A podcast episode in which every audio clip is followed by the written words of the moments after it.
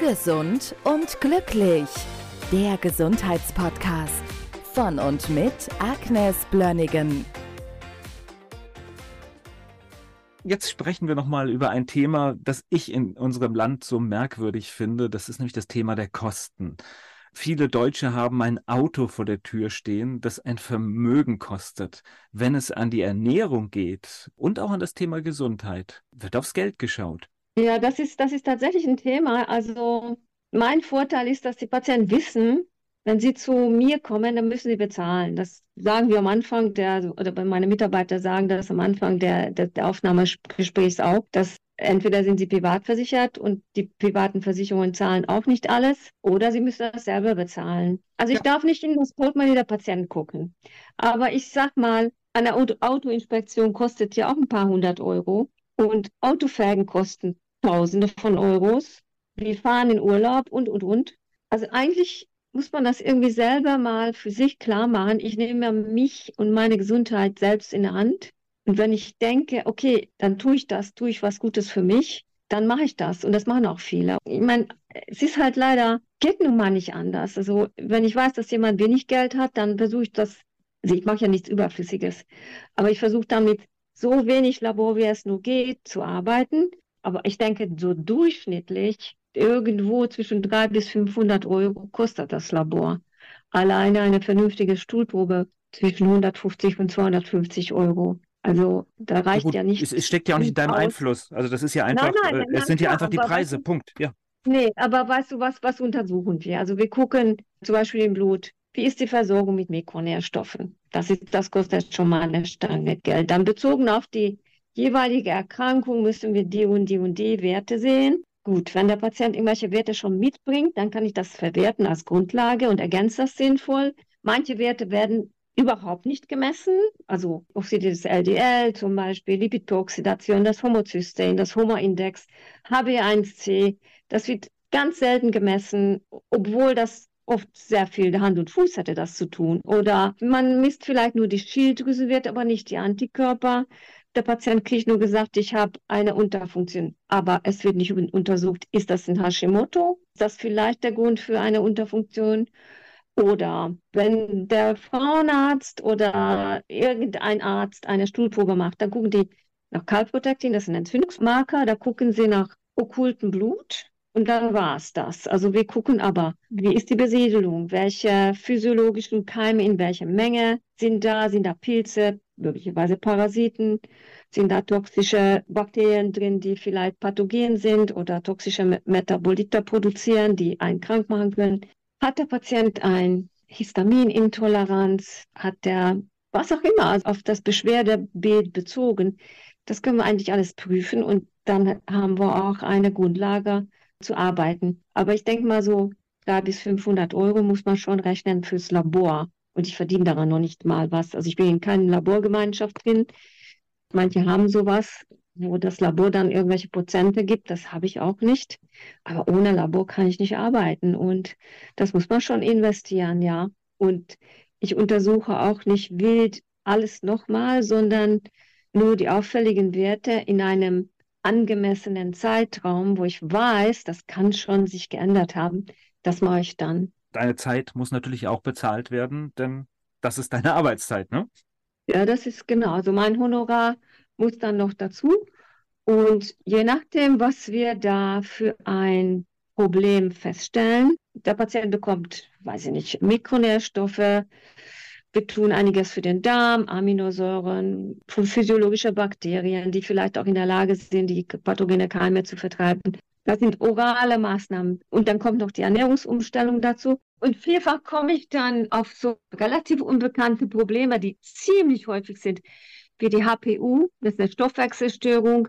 Das ist eine Störung in der Hemmsynthese mit eklatanten Folgen für Körper, Geist und Seele. Und das untersuche ich auch sehr gerne. Es gibt ein Labor dafür in Holland und wir schicken da also Urin ein, also beziehungsweise der Patient nach äh, 24 Stunden lang sammelt, sammelt sie Urin. Das mache ich auch sehr, sehr gerne am Anfang der Therapie, weil wenn wir das einmal feststellen, dann wissen wir, der Patient braucht bestimmte Mikronährstoffe dauerhaft damit eine gute Versorgung da ist. Und ich möchte das nicht später machen, weil zum Beispiel um diese HPU-Tests zu machen, müssen alle B-Vitamine, Zink, Mangan für eine gewisse Zeit raus.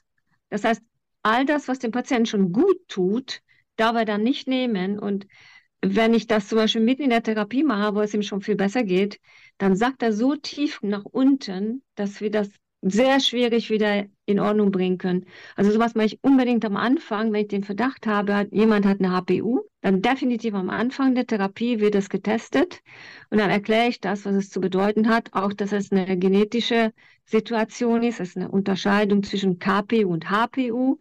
Also das Ergebnis ist für das Befinden ist mehr oder weniger das gleiche, aber das eine ist, soweit wir das heute beurteilen können, ist eine genetische Sache, die HPU. Das heißt, wenn du das hast, hat es wahrscheinlich dein Kind auch zu 50 Prozent Sicherheit oder du hast es geerbt von irgendeinem Eltern.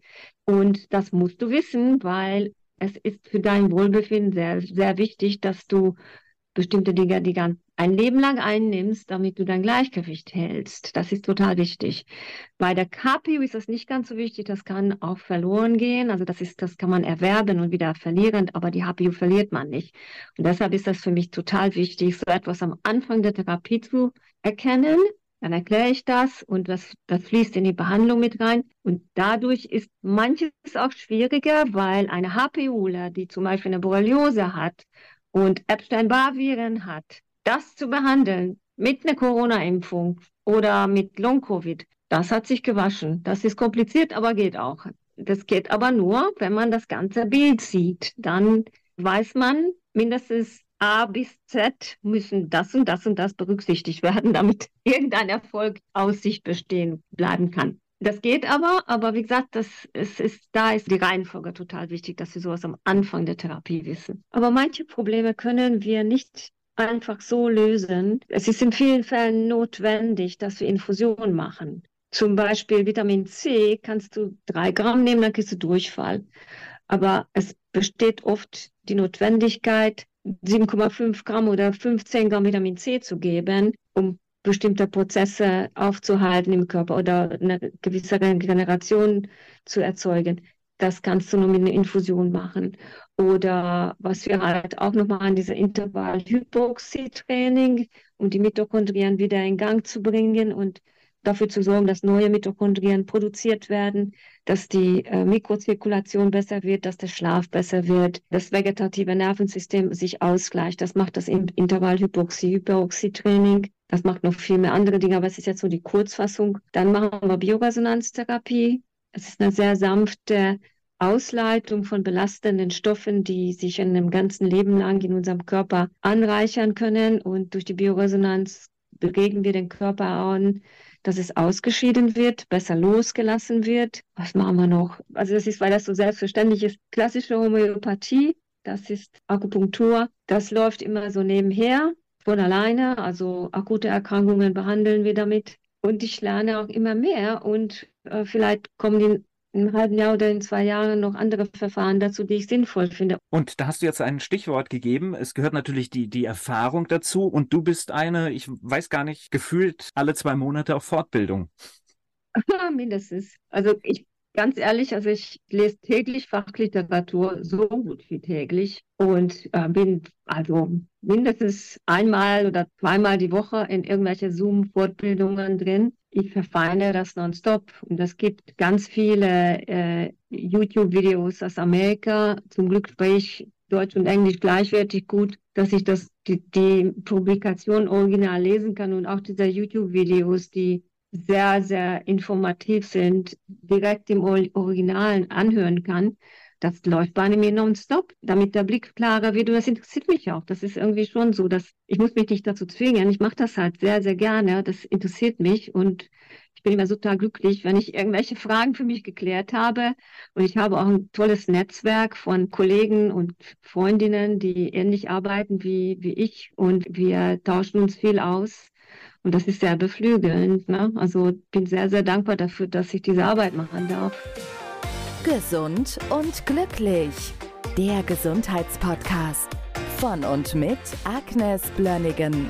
Die im Podcast dargestellten Inhalte dienen ausschließlich der allgemeinen Information. Sie stellen keine Empfehlung oder Bewerbung der beschriebenen oder erwähnten diagnostischen Methoden oder Behandlungen dar und ersetzen keinesfalls die Beratung durch Therapeuten. Bitte wenden Sie sich bei gesundheitlichen Fragen oder Beschwerden immer an die Therapeutin oder den Therapeuten Ihres Vertrauens.